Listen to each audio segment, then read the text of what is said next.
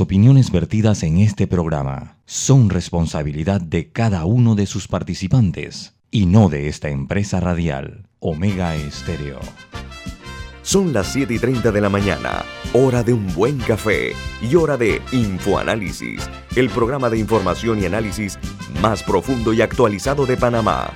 Infoanálisis con Guillermo Antonio Adames, Rubén Darío Murgas y Milton Enríquez.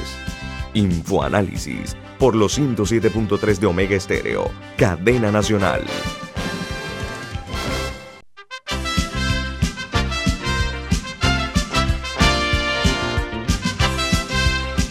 Saludos desde la capital de la República de Panamá. Damos inicio a través de la cadena nacional Omega Estéreo de otra edición de Info Análisis, un programa para la gente inteligente. Hoy es 22 de junio del año 2021 y este programa, Infoanálisis, es presentado por...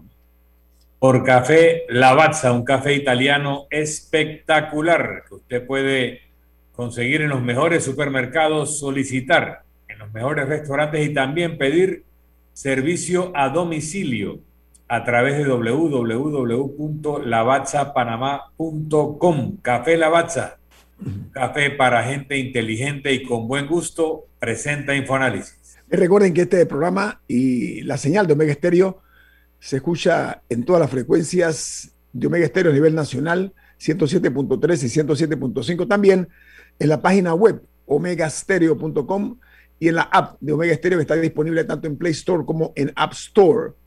En sus televisores nos pueden también sintonizar a través del canal 856, canal de cable onda, y de igual manera en sus celulares y computadoras. También nos pueden ver como en efecto es a través de Facebook Live en video en la cuenta Omega Stereo. El programa, todos los programas están colgados en YouTube Usted puede ver los programas anteriores en video, están todos en YouTube, entrando nada más a Omega Stereo. Amigos, damos inicio a las noticias que hacen primera plana en los diarios más importantes del mundo esta mañana. Comenzamos en Perú, porque la justicia rechaza la solicitud de prisión preventiva contra Keiko Fujimori por el caso eh, de corrupción Lavajato y por haber recibido supuestos aportes de la empresa constructora de Brecht a su campaña presidencial. Por otra parte, en Colombia, este país lamentablemente supera los 100.000 muertos por COVID-19 en su peor momento de la pandemia. Ayer, por ejemplo, se reportaron 648 fallecidos, esto es en las últimas 24 horas, y la cifra es la más alta desde el inicio de la crisis sanitaria. Las unidades de cuidados intensivos están al límite y hay una congestión en los crematorios. En Colombia, el total de fallecidos, para ser más puntual, a la fecha son 100.582 personas que han perdido la vida por esta pandemia. Mientras en Nicaragua, Daniel Ortega y sus ataques a la disidencia acaban con años de crecimiento económico. Dice que Nicaragua eh, ve cómo se está agrietando la confianza tanto empresarios dentro como fuera del país. Los diarios de los Estados Unidos, los principales, los tres principales titulan de la siguiente manera. El New York Times dice, en lo que se refiere a las elecciones en grandes ciudades, los republicanos están perdidos en el desierto. Dice que a pesar de que el GOP, consistentemente eh, montaba robustas campañas en áreas urbanas y el partido, sin embargo, está prácticamente en, eh, excluido de las principales elecciones del año 2021. Mientras el diario The Washington Post en su primera plana dice, un juez de los Estados Unidos eh, desistirá de la mayoría de los reclamos contra Donald Trump en el desalojo de la Plaza de Lafayette. El juez dijo que las, eh, los atentados para los conspiradores, para facilitar eh, una sesión de fotos de él con una Biblia en la mano, era el objetivo, el propósito de un grupo de seguidores de Donald Trump. Bueno, la, acusación, la acusación era que un día había una protesta, creo que era de Black Lives Matter, en, el, en, esta, en esa plaza, y que supuestamente eh, oficiales federales habían llegado y habían desalojado a todo el mundo, los habían sacado, habían sacado la protesta de ahí, y que había sido para que Donald Trump se tomara una foto enfrente de una iglesia con una Biblia en la mano, no sé si recuerdan la foto. Y que habían, y que habían sacado medio violentamente a la gente para esa foto. Y ahora lo que el juez está diciendo es que es, que es muy especulativa esa acusación, así que la está desestimando. Oiga, el Wall Street Journal titula hoy de la siguiente manera. Dice que eh, hay un rechazo por parte de la Corte Suprema de Justicia a los límites para beneficiar a los atletas del NCAA. Dice que la Corte Suprema de Justicia determinó que el límite está dentro de plazos estrictos y eh, a la compensación de los atletas universitarios en una violación de las leyes antimonopolio. Dice que es una decisión que podría tener grandes ramificaciones para el futuro de los deportes universitarios. Camila, el tema del NCAA actualmente, por favor, descríbamelo. Bueno, en, los, las universidades estadounidenses, eh, a los atletas, los que uno ve en televisión, en estas ligas eh, universitarias, que no, no son como las ligas universitarias aquí, allá son, son negocios de millones de dólares para las universidades y para estas ligas, o sea, con contratos millonarios de televisión y, toda una serie de, de, cosas así como si fuera profesional. Eh, los jugadores no reciben ni un centavo, o sea, los jugadores universitarios no reciben ni un centavo en salario sino que eh, las universidades usualmente les pagan la carrera y les pagan una, su residencia en la universidad y, a veces le dan la comida y eso, pero no reciben un salario per se. Entonces, la demanda estaba basada en que ellos decían, esto no, porque las universidades, el argumento que daban era que era, que era amateur, pues, pero, pero el reclamo fue que ya no era así, o sea, que se ha vuelto en todo un negocio multimillonario del cual los jugadores estaban ganando cero. Entonces lo que dijo la, lo que dijo la corte, la, corte le dio la razón a los, a los jugadores en decir que el hecho de que todos se pusieran, se pusieran de acuerdo en que a los jugadores no se les pagaba, sino que se les daba eh, la, se, les, se, les, daba la carrera universitaria y, y, el alojamiento, que eso violaba las leyes antimonopolio. Entonces, esto sienta las bases para que ahora ellos tengan mayores reclamos, de que ellos digan que, bueno, entonces sí quieren un salario o si quiero tal otra cosa. Vamos a Guatemala, donde se reporta un temblor de 5,4 grados sensible en los departamentos fronterizos con México. Dice eh, la nota que la capital y otros puntos del nivel nacional, las fuertes lluvias y las granizadas se sintieron ayer. Yo vi las fotos, los, los pedazos de hielo parecían pelotas de golf, muy, muy grandes y muchas lluvias. Hasta ahora la cifra de afectados por las lluvias suben a 425 mil personas, mientras en Argentina está cada vez más cerca de tener la mitad de la población con una dosis en todos los mayores con dos. Dice que en julio recibirán 10 millones de vacunas. El avance del virus en Argentina continúa a marcha firme. ¿Por qué razón? Porque la cifra de afectados eh, subió actualmente a 425 mil. Eh, los, perdón, 490, al, al, día de ayer eran, perdón, 4 millones 237 mil 395 los infectados y 89 mil 490 argentinos han fallecido víctimas de la COVID-19. Mientras en Costa Rica, la constructora MECO habría pagado 1,5 millones de colones a funcionarios del Ministerio de Obras Públicas y Transporte por simular la necesidad de obras. Dice que el gerente de la institución CONAVI pidió incluso a MECO que le nombraran a su suegrito, que se acababan o se acababan los favores que él les hacía en CONAVI mediante el otorgamiento de contratos.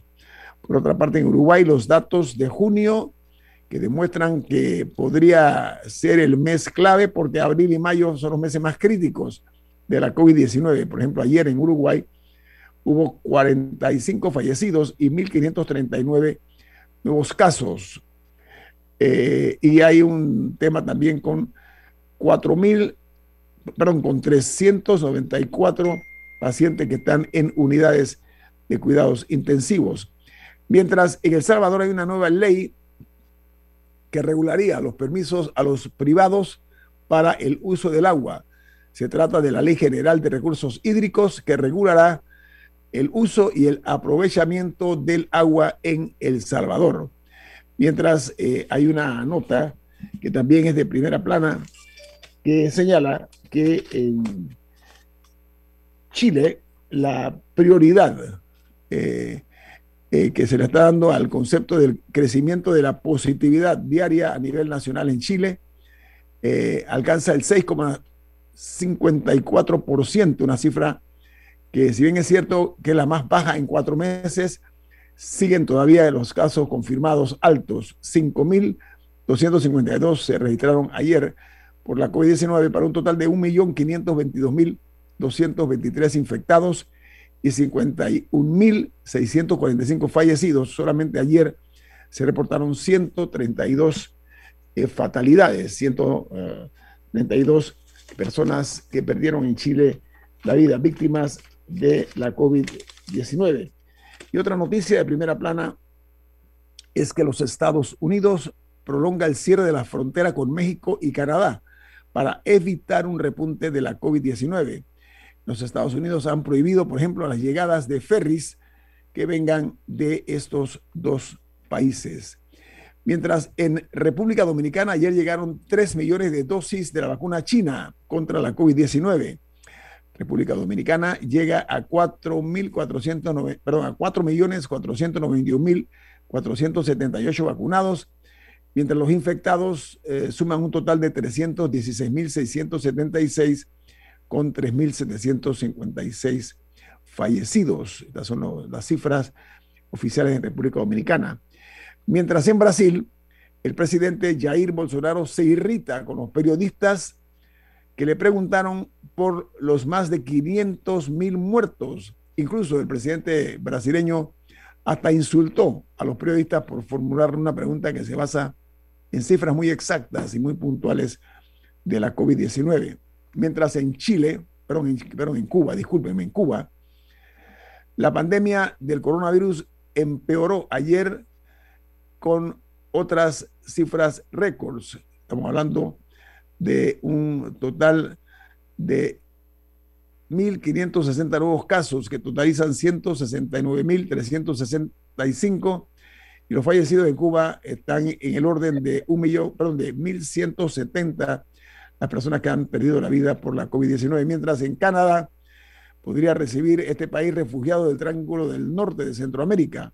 Se espera que cuando reabran las fronteras haya un aumento significativo de las eh, solicitudes de eh, lo que es la llegada de refugiados en Canadá. En ese sentido, Canadá ha sido muy generoso con los países, pero van a, recibirlos y aceptarlos de manera controlada para que no se dé una situación después eh, lamentable.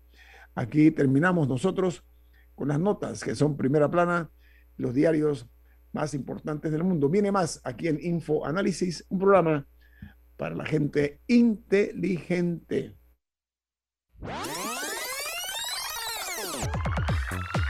Omega Stereo tiene una nueva app. Descárgala en Play Store y App Store totalmente gratis. Escucha Omega Stereo las 24 horas donde estés con nuestra nueva app.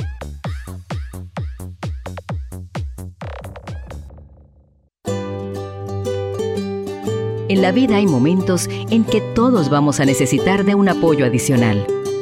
Para cualquier situación, hay formas de hacer más cómodo y placentero nuestro diario vivir. Sea cual sea su necesidad, en Hogar y Salud los apoyamos haciéndole la vida más fácil, porque contamos con la experiencia necesaria para recomendarle lo que usted necesite. Recuerde, Hogar y Salud les hace la vida más fácil. Visite nuestras nuevas sucursales en Villa Zaita al lado del Super 99 y en Cativa Colón al lado del Super Extra. Estamos abiertos en todas nuestras sucursales del país y le hacemos su entrega de forma gratuita en Panamá Centro. Para mayor información, puede consultar en Instagram y Facebook. En Panama Ports iniciamos operaciones hace 25 años y hoy somos pieza clave del crecimiento económico y competitivo del país. Siendo el inversionista más grande del sector portuario, Panama Ports ha generado miles y miles de empleos con los salarios más altos del sector y pagos directos al Tesoro Nacional por 450 millones de balboas. Panama Ports ha contribuido a que el país sea un centro marítimo fundamental para el mundo y se convierta en el hub logístico de las Américas. En Panama Ports, nuestras inversiones y compromiso siguen adelante para que cada día Panamá avance por un mejor mañana. Panama Ports. Están pasando cosas buenas. Están pasando cosas buenas. Están pasando cosas buenas. Están pasando cosas buenas. sí, hay que decirlo alto. Están pasando cosas buenas. Ya vacunamos a nuestros mayores. El comercio está despegando. Ajustamos nuestra vida. Como en Banesco, donde también están pasando cosas buenas para ti. Nos estaremos comunicando contigo. Banesco. Ya viene InfoAnálisis, el programa para gente inteligente como usted.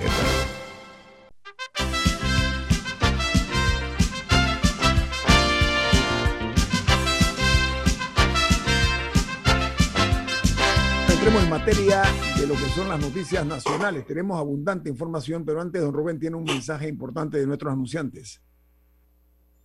Gracias, Guillermo.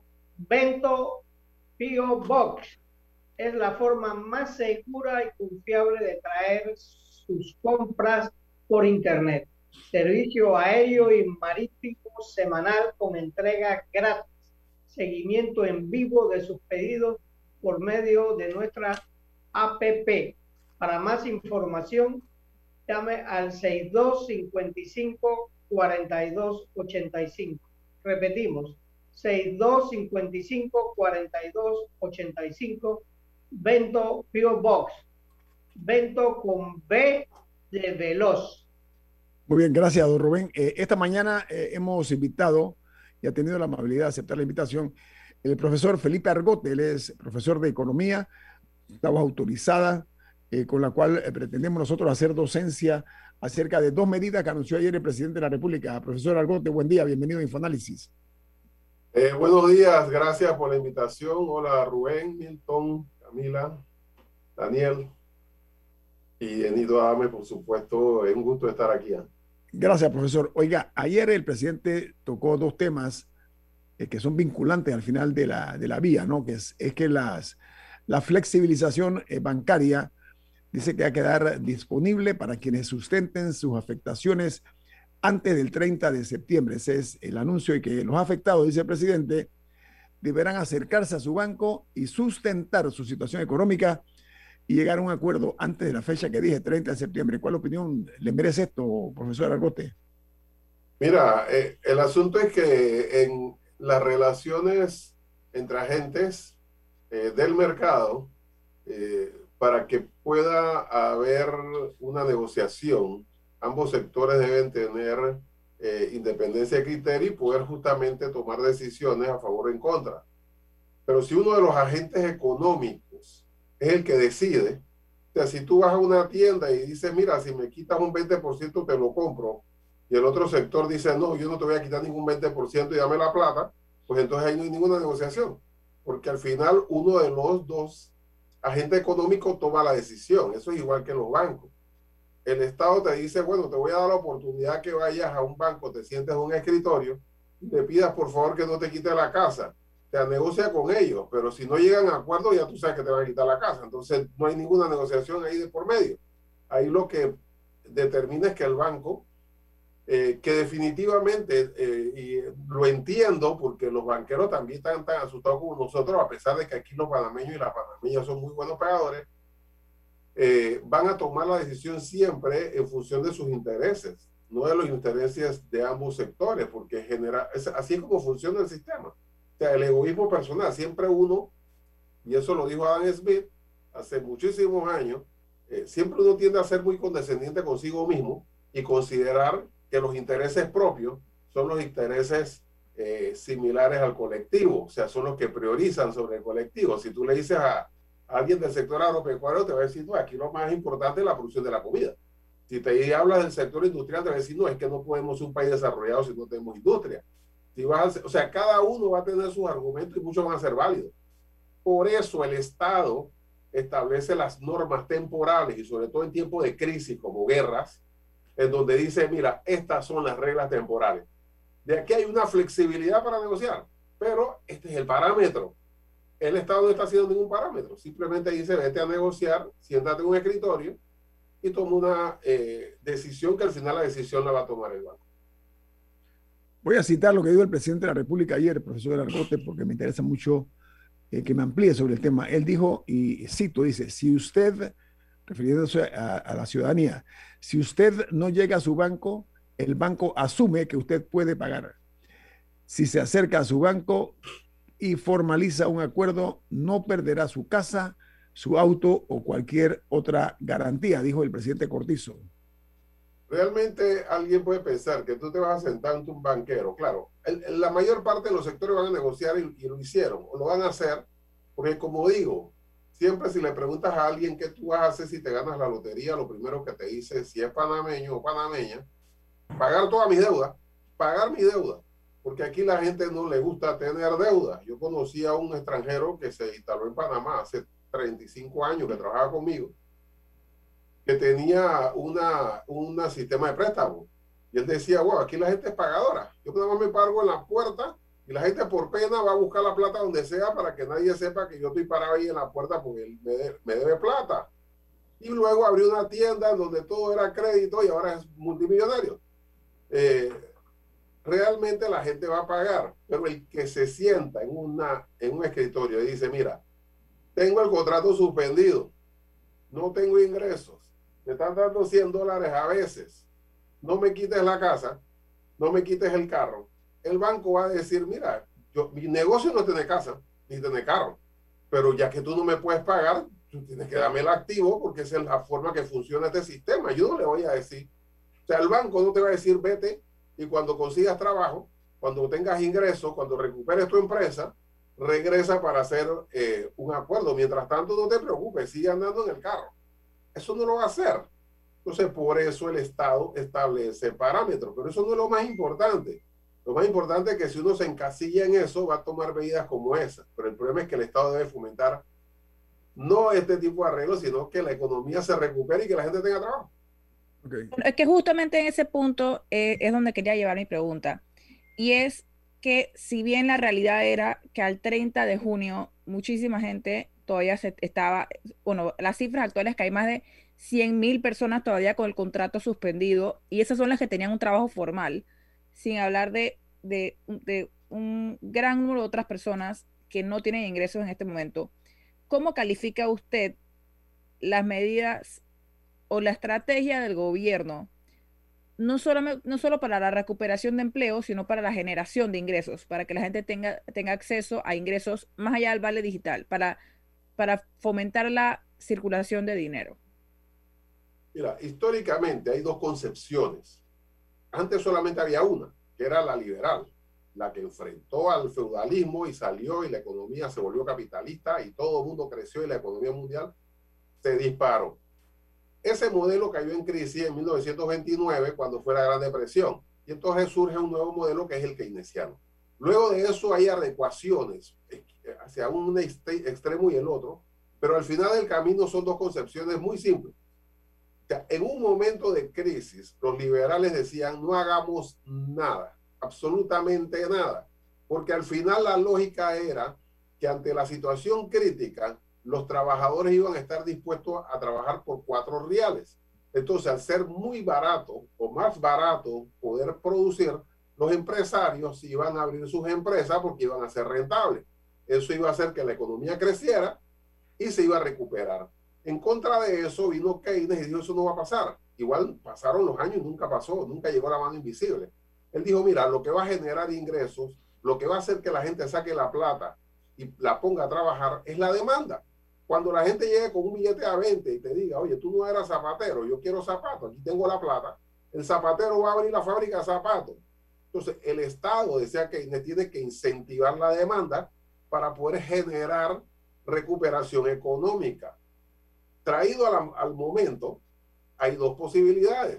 O sea, el Estado diciendo, bueno, vamos a poner algo para que la gente sobreviva con algo, porque al final el, el sistema por sí mismo se va a recuperar eh, dando más flexibilidad laboral, permitiendo que la gente pague menos y entonces sean rentables los negocios. Eso va a generar empleo y eso va a generar la economía.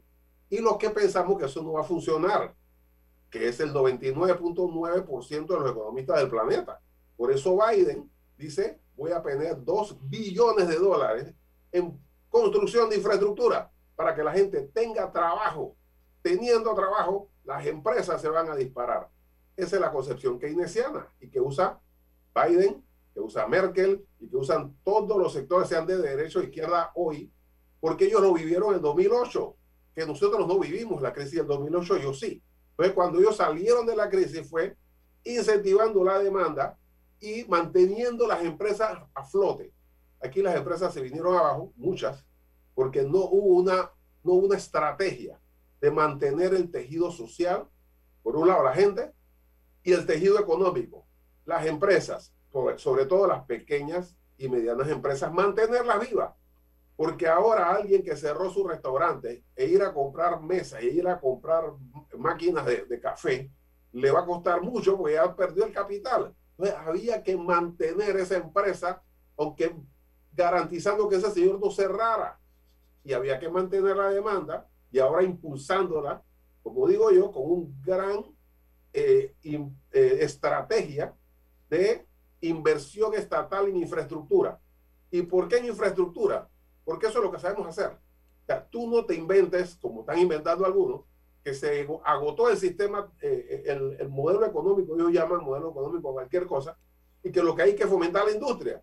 O sea, que hay que agarrar a los trabajadores del Suntra que están tirando mezcla y ponerlo a poner botones y hacer basta, porque ellos van a estar en la fábrica de ropa. Eso no va a pasar.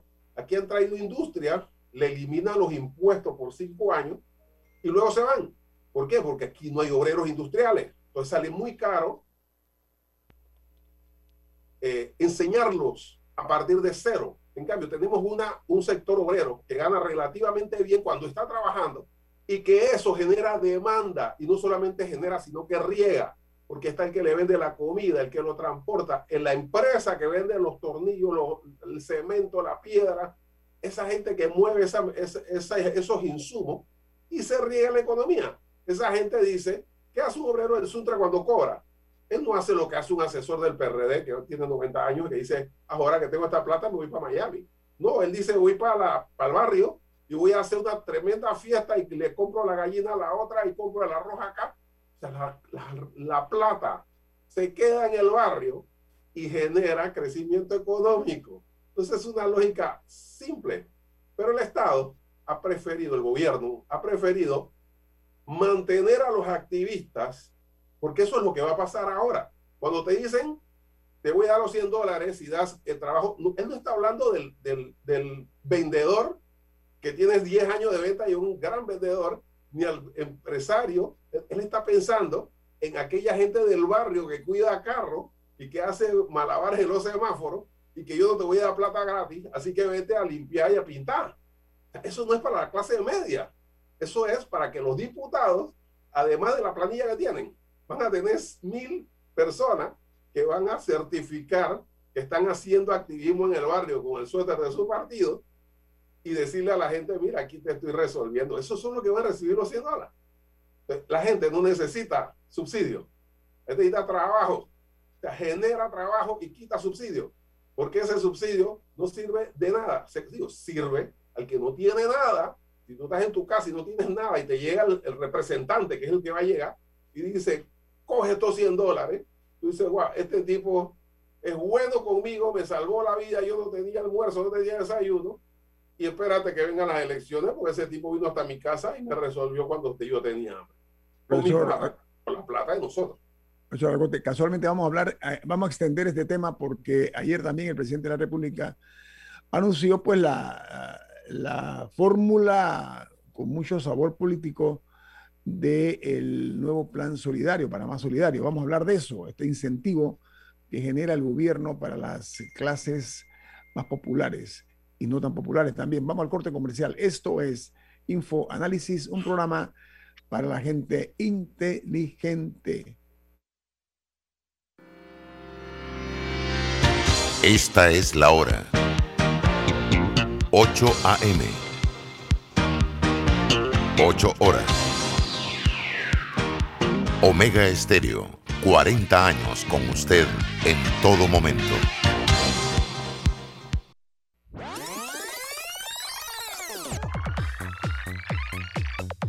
Omega Stereo tiene una nueva app. Descárgala en Play Store y App Store totalmente gratis. Escucha Omega Stereo las 24 horas donde estés con nuestra aplicación 100% renovada. Brother, yo creo que el paquete perfecto debería traer WhatsApp, Facebook, Instagram y WeChat gratis por 15 días. No, no, no, no, no. Perfecto serían 30 días. Ok, ¿y con internet para navegar y compartir? Sí, mínimo 2 gigas. Claro, y minutos a cualquier operador. ¿Y el precio? 5 balboas sería buenísimo. En Claro creamos el paquete que quiere la gente. Nuevo Super Pack de Claro. Más información en claro.com.pa. En Banco Aliado te acompañamos en tu crecimiento financiero. Junto a nuestras subsidiarias en Aliado Factoring, brindamos la liquidez inmediata. En Aliado Seguros te protegemos en tus proyectos. En Aliado Leasing equipamos tu negocio como lo merece. Y en Finacredit te apoyamos siempre. Banco Aliado, aquí estamos para ti. Síguenos en nuestras redes sociales como arroba Banco Aliado y visítanos en nuestra página web bancoaliado.com.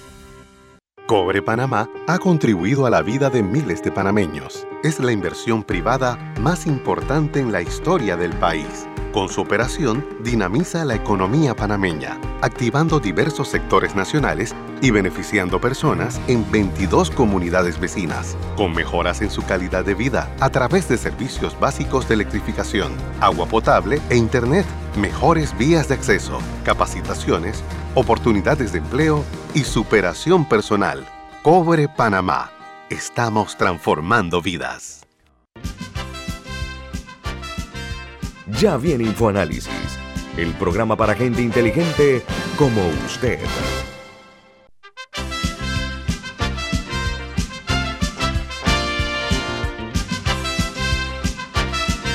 Bueno, eh, vamos a continuar platicando con nuestro invitado esta mañana, el profesor Felipe Argote, pero don Rubén tiene un mensaje importante de nuestros anunciantes.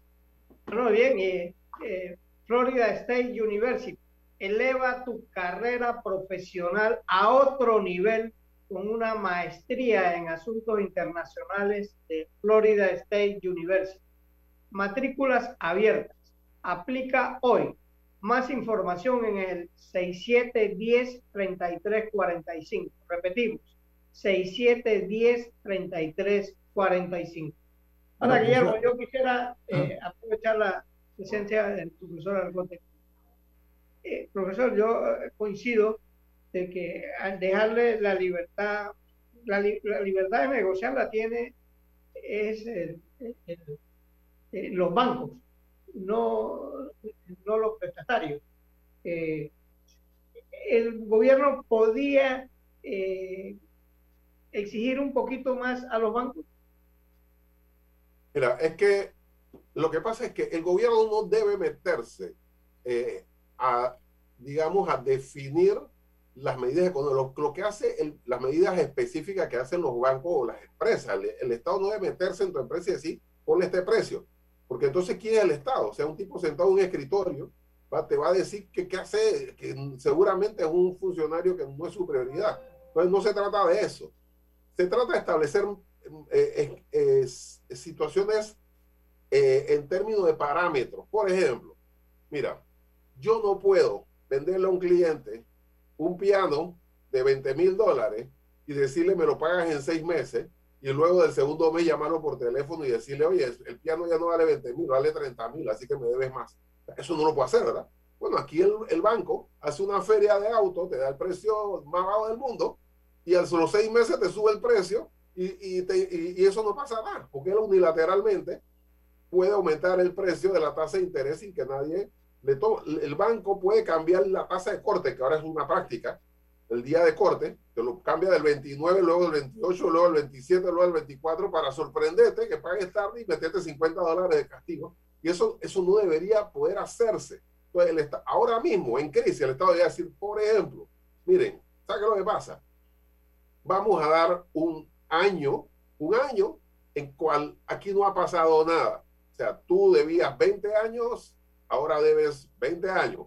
Los intereses no se pueden eliminar porque si tú quitas los intereses, el depositante se va al día siguiente porque el banco le va a decir no te puedo pagar intereses porque no estoy cobrando intereses. Eso hay que pagarlo. Sin embargo, el esquema es el siguiente. Tú empiezas a pagar como si fuera abril del año pasado y sigues pagando la misma tasa, la misma cantidad, solo que seguramente vas a estar un año, sino un año y medio por los intereses. Pongamos el ejemplo. Ese es un esquema básico. A partir de ahí, negocien ustedes. Entonces yo me voy al banco y digo, mira, yo no quiero, yo, yo sí puedo pagar un poquito más o yo puedo pagar lo mismo, o yo puedo pagarme, entonces estoy negociando. Pero ya hay un parámetro. Pero además, el Estado tiene que poner plata en el bolsillo de la gente para que tú tengas capacidad de negociación. Por eso yo le decía que el Estado debía darle 300 dólares mensuales a los trabajadores suspendidos, no al que cuida carro. Al que cuida carro le puedes dar 100 dólares, si te alcanza. De repente si te alcanza. Pero si tú tienes 300 dólares por persona por su trabajador suspendido, tienes una pareja, son 600 dólares, quedaron suspendidos 10 meses, ellos van a tener 6 mil dólares en su, en su bolsillo y ellos van a ir al banco. Oye, mira, tengo 6 mil, te pago 3 meses, te pago 6 meses y me borras 3 o me cambias esto o me haces el otro porque yo tengo 6 mil. Vamos a negociar. Pero si tú no tienes nada, ¿qué tú vas a negociar? Tú vas a rogar a los bancos que por favor te den una oportunidad porque al final el banco está negociando contigo y él es el que decide. Aunque en la realidad las cosas se dieron distinto con el vale digital, empezando porque creo que fue a inicios de año que lo limitaron a uno por familia, aunque fueran seis personas suspendidas en una casa, solamente podían recibir un vale. Eh, y también eh, hubo, hubo otros temas, por ejemplo, el hecho de que es muy positivo que esté en la cédula en el, porque da algún tipo de seguridad de que, de que no eran papelitos circulando por ahí, sino que está depositado de manera un poco más segura. Pero también eso plantea un límite de lo que se puede hacer. Una persona no puede pagar su casa con el vale digital porque el vale digital nada más le funciona para ir a, al supermercado, a ferreterías o a otros temas. O sea que sí limita el uso que le puede dar eh, a ese dinero. Me gustaría hablar un poco de, los, requisitos que se, se, anunciaron ayer para el vale digital, de que ahora va a ser una ayuda condicionada, que ahora para tener acceso al vale, las personas van a tener que o tomar cursos en el INADE o hacer 24 horas de servicio social comunitario al mes, con unas ciertas opciones que el gobierno ha planteado, que de hecho de, eh, enumeró esta mañana, los cuales incluyen desde el programa de vacunación y de trazabilidad a mantenimiento y recuperación de, de caminos, eh, y, una serie de otras estructuras comunitarias, a recibir entrenamiento como voluntario del SINAPROC, a eh, instructores de música y cultura bajo la capacitación del de, Ministerio de Cultura, entre otras cosas. ¿Cómo evalúa usted eso? Que ahora sea una ayuda condicionada. Yo creo que eso demuestra la filosofía del gobierno, o sea, hacia dónde está estableciendo eh, ese presupuesto porque evidentemente eso no va a la clase media, porque se trata, mira, si tú eres un abogado, si tú eres un ingeniero, si tú eres un vendedor de una tienda que perdiste el trabajo, si eres, o sea, tú estás capacitado, o sea, tú vas a capacitarte en qué, o sea, eso es para el muchacho que cuida carro, que no sabe hacer nada, pues mándalo al INADE para que por lo menos sepa eh, soldar o, pintar o hacer algo para que pueda conseguir el trabajo. Entonces, ese plan va para eso y se va a convertir en lo que digo. Eso va a ser más activistas del diputado, que ya tienen 20 mil dólares para pagar planilla, ahora van a tener 10 mil, 5 mil personas que le van a dar 100 dólares por ir 6 horas a la semana, que son los domingos a las 6. Vamos a caminar al barrio y a repartir cosas y hacer, sea, eso van a hacer los activistas, los diputados, porque un profesional, o sea, con eso tú no vas a pagar tu casa. 100 dólares no va a hacer que te quiten el carro ese es otro segmento de la población al que están atendiendo como si fuera un fuego o como si fuera una inundación, no como si fuera un plan de reactivación económica. Milton. Sí, em, Felipe, y buenos días. Buenos días. Eh, tres crisis que podemos analizar son la del 87-90, la del 2008-2009 y la actual. 87-90 fue una crisis local, panameña. El mundo seguía normalizado. Panamá tenía una crisis político-económica, producto de los últimos estertores de la dictadura. En ese periodo y los años subsiguientes, los banqueros le dijeron a la gente, cuida tu casa, págame lo que puedas. Renegociaron, replantearon, extendieron el préstamo que estaba, eh, ya le faltaban 15 años, lo volvieron a 20, hicieron todo tipo de fórmulas, pero nadie perdió su casa, nadie perdió su carro, muy poca gente, y todo el mundo empezó a pagar lo que podía, los banqueros eh, sanearon sus carteras, nadie se quebró. Se hablaba en el año 90 de que Estados Unidos iba a inyectar mil millones de dólares en la economía y al final fueron garantías de préstamos de 400 y pico millones y sin embargo la economía eh, se reactivó rápidamente, en parte porque el saqueo produjo una redistribución de bienes, así me lo dijo un economista, y porque el inventario de zona libre no fue tocado por el saqueo y luego a través de crédito se, se surtieron las empresas en el país a través de un inventario inmediato que estaba en la zona libre de Colombia. Ese fue el 90, el 90 87, 90. Crisis local, el resto del mundo estaba bien, Panamá se reactivó muy rápido. 2008-2009 fue una crisis mundial que afectó poco a Panamá. De hecho, Panamá creció al 2% cuando las otras economías decrecieron en esos periodos. Claro, Panamá venía de crecer a, un ritmo muy superior, pero al 2010 ya Panamá estaba creciendo, creo que al 6, al 11 estaba creciendo al 10, 11. O sea, Panamá salió de esa crisis eh, muy rápido también. Y ahora estamos en una crisis donde es mundial y panameña. Ya no solamente es lo uno, lo otro es las dos cosas. Sin embargo, vemos una reactivación muy rápida en Estados Unidos, en China, en las principales economías. Vemos incluso presiones inflacionarias. Vemos eh, que no hay suficiente abastecimiento, que no hay suficiente transporte. Todo está eh, con una presión hacia la demanda enorme. Y vemos que hay una relocalización de la cadena de suministros. El mundo se dio cuenta de lo dependiente que era de China y empezaron a relocalizar más cerca de los mercados de consumo, lo que significa que hacia América, hacia América Latina y hacia Panamá deben empezar a moverse operaciones industriales o de procesamiento para estar cerca del mercado principal que son los Estados Unidos. Pero tenemos todavía nuestros caballos con las riendas cortas. Se necesita tanto programa de subsidio o se necesita liberar la economía panameña para que haga lo que siempre ha hecho, que es salir rápido de la crisis cuando se le permite funcionar con su iniciativa. ¿Qué es lo que tú crees que hay que hacer? Por razones de tiempo, permiso, yo tengo un comercial, en cambio comercial en, en un minuto.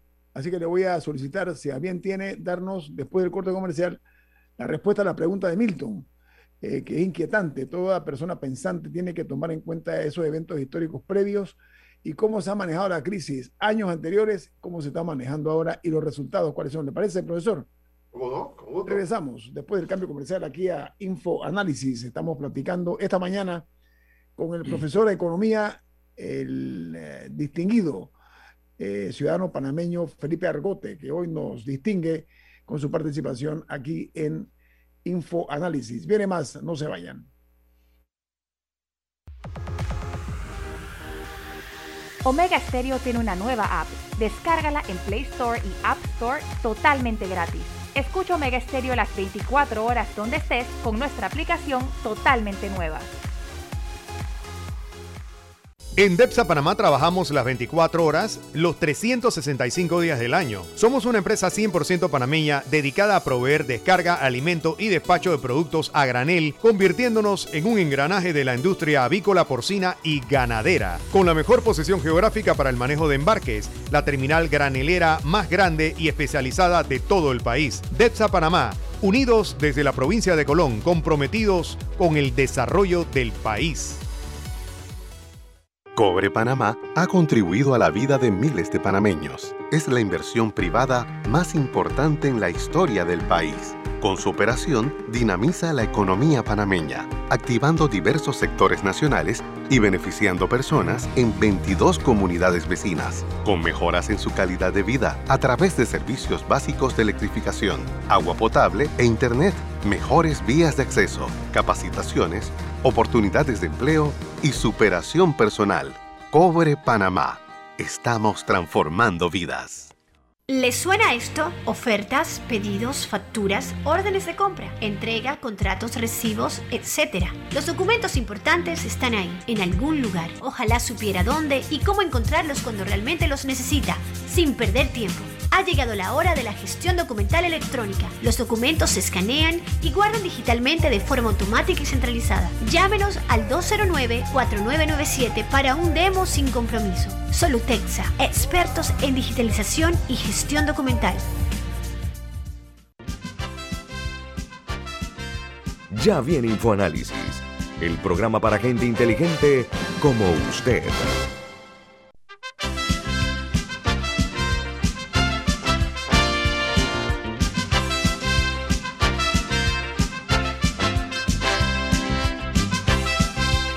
Estamos en una encrucijada. Eh, el gobierno tiene su estrategia. Eh, la ansiedad del panameño justificada es cómo vamos a resolver el problema no únicamente eh, de la condición precaria de la economía, sino si las cosas se han hecho bien de cara a estimular más a la empresa privada, que es el motor de la economía, y cómo está siendo lastimada la clase media. Profesor, la respuesta para Milton Enríquez. Para, para agregar lo que se quedó en el tintero, que lo dije en el cambio, a diferencia del 2008-2009, los gobiernos en esta época no le están inyectando capital a los bancos para que los bancos coloquen dinero, sino que han inyectado dinero directamente al bolsillo de los contribuyentes o directamente a las empresas en los países que han tenido ese tipo de programas. Y eso tiene a las economías hiperestimuladas. En Panamá no se ha hecho eso, tampoco se le inyectó dinero a los bancos, se ha hecho algo con los bonos solidarios, pero eh, el modelo va a cambiar o qué hemos aprendido de las crisis anteriores con respecto a esta crisis y la pregunta era, si se suelta la brida, se dejan las restricciones, ¿la economía se levantará sola como lo hizo en las dos veces anteriores? Eh, sí, mira, eh, en la época del, de la invasión, realmente los norteamericanos sí metieron mucho dinero ellos lo metieron en una forma. Recuerda que había una sobrepoblación de soldados por efecto de la, invasión y los pusieron ahí en las casas.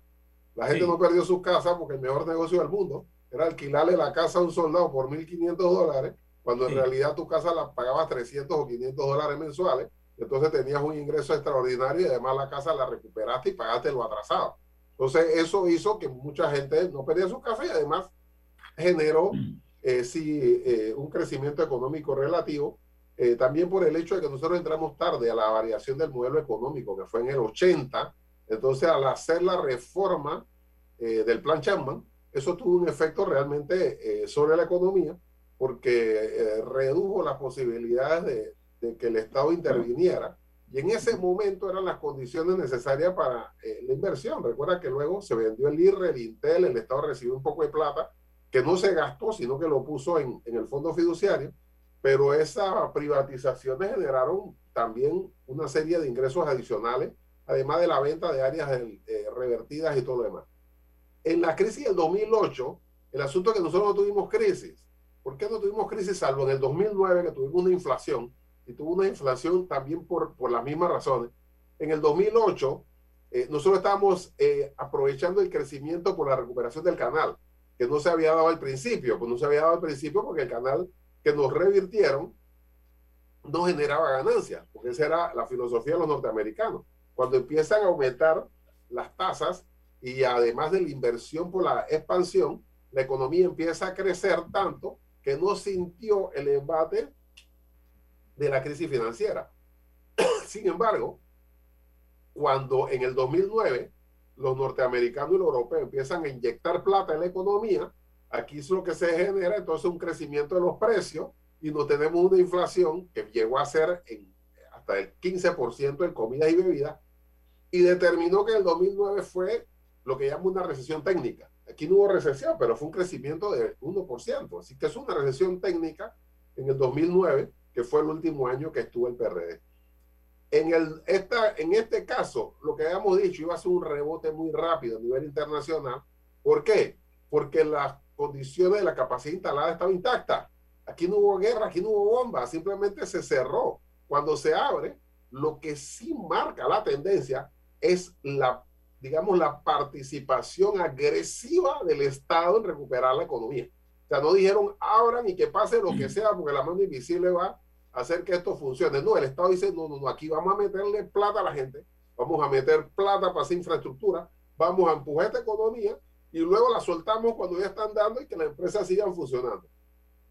Pero aquí no se tomó esa decisión porque eh, se, se, se, ha considerado un modelo económico, como yo digo, la gente del MEP se acostó en los 80 y se levantó esta mañana y piensa que no ha pasado nada. Pero eso no es la tendencia mundial. Camila. Sí, eh, con el tema de los bancos hay un comentario de un oyente que dice, yo fui al banco y les dije que no podía hacer frente, estoy sin trabajo y que estaba dispuesto a devolver el carro. Me dijeron que se podía devolver, pero que mi APC se dañaría con numeración mala hasta que el carro lo, lo puedan vender.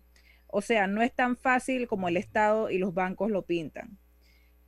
Bueno, yo creo que va un poco con lo que usted decía, que, que, cada persona tiene que ver con cómo llega al banco y, con, y, qué logra sacar de ahí cuando las partes no necesariamente están en, en el mismo plano eh, de, poder de negociación.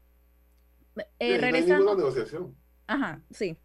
Eh, regresando un poco al, o sea, ambos lados tienen intereses, pero al final eh, no, no, no, se pueden resolver los de los dos.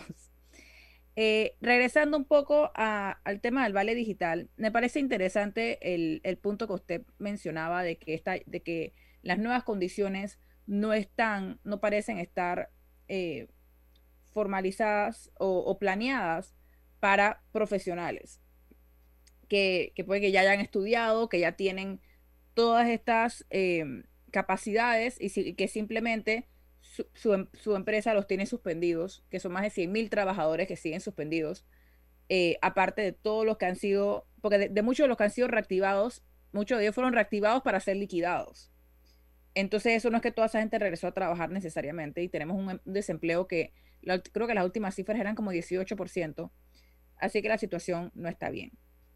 Pero hay, hay otra queja que, se le suma a esta, y es que al poner estos requisitos, muchos de ellos también tienen costos, porque si, si tienes que estarte transportando para ir a hacer un servicio comunitario, eso es un gasto adicional.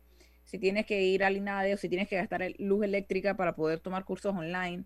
O sea que sí no, sé si sigue teniendo como el espíritu de ayuda que tenía al inicio. Si te dicen, por reacciones mías te tengo suspendido y si quieres acceso a la ayuda tienes que hacer estas cosas adicionales.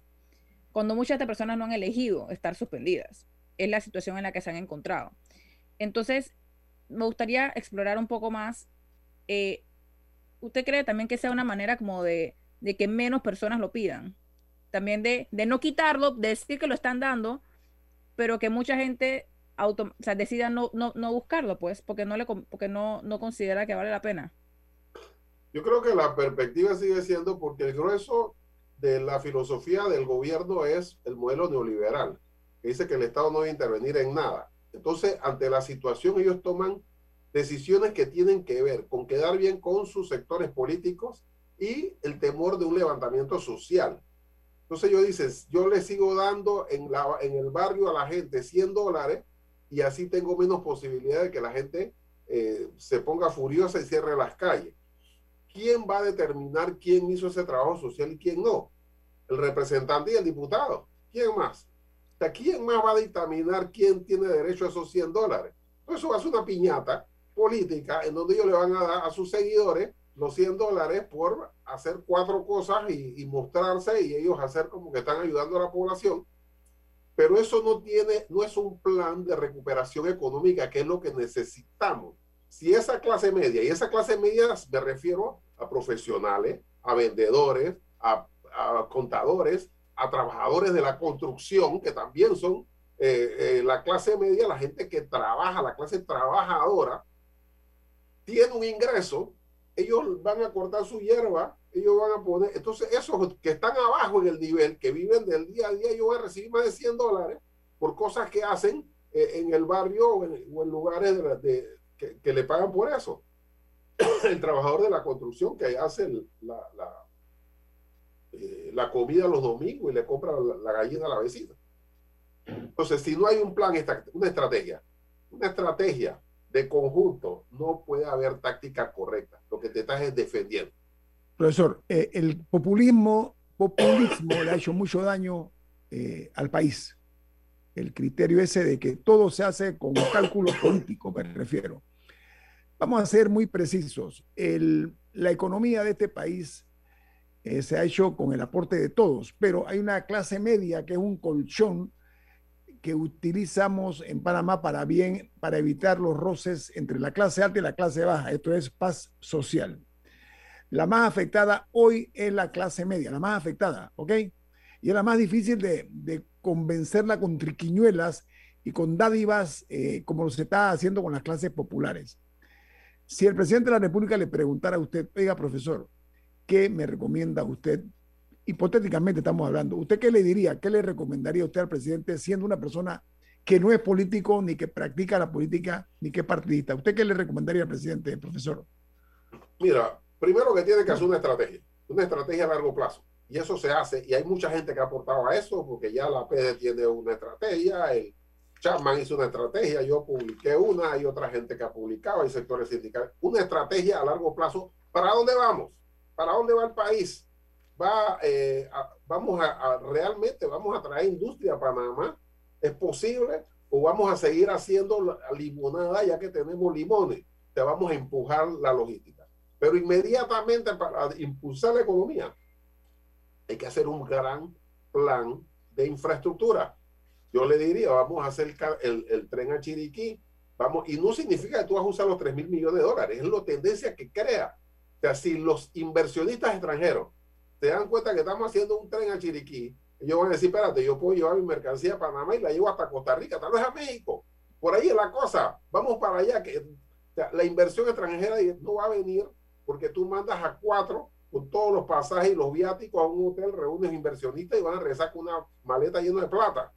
Van a venir cuando vean una dinámica y una tendencia, porque los empresarios no ponen plata donde no estamos muriendo de hambre ellos ponen la plata donde hay una dinámica en donde pueden reproducirla porque hay una tendencia. Entonces, aquí se crea, se, se hace la línea 3 del metro que tiene financiamiento de los japoneses, se hace el, el, el, puente que se estaba haciendo, el hospital del niño, bueno, todo eso y además el tren a Chiriquí. Y el tren a Chiriquí porque riega en toda la carretera hasta Chiriquí y no solamente los constructores, los que los llevan, los que le venden la comida a los productores agrícolas, etcétera. Entonces crea una dinámica diferente te sigo dando 100 dólares para, para darte un caramelo y sigas sobreviviendo. Con profesor, tenemos, lamentablemente tengo que irme porque viene Álvaro Alvarado con el programa Sin Rodeos. Gracias, profesor Felipe Argote, por sus valiosos aportes. Que tenga buen día, profesor. Milton, ¿quién despide Infoanálisis? Cómodo, gracias. Nos vamos, pero lo hacemos disfrutando una deliciosa taza del café Lavazza, un café italiano espectacular.